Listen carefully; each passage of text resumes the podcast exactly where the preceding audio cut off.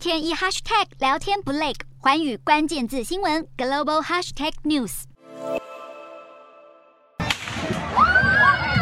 一声枪响打断民众聊天，不少人被吓得尖叫。随后听到警车鸣笛声，民众迅速离开，准备去避难。芝加哥高地公园市的民众原本开心参加游行，庆祝美国独立纪念日，却遇上了枪击案。目击民众心有余悸，不敢相信遇上枪击案。这场枪击案造成重大伤亡。根据当地医院表示，三十六名被送往高地公园医院的伤者，年龄范围之大，从八岁到八十五岁都有。高地公园市长罗特林透过推特宣布取消其余国庆活动在数百名地方、州级联邦执法人员搜捕之下，二十二岁的枪手已经落网。相关人员也寻获一把步枪，初步研判枪手是随机犯案。根据警方，枪手是一名二十二岁男性克里莫三世。警方指出，他犯案后驾驶一辆银色小轿车逃离现场。这起大规模枪击案再次震惊社会，并成为美国今年第三百零八起大规模枪击案。人们齐聚庆祝国庆日，却要为陨落的生命哀悼，也再次凸显美国社会枪支泛滥问题。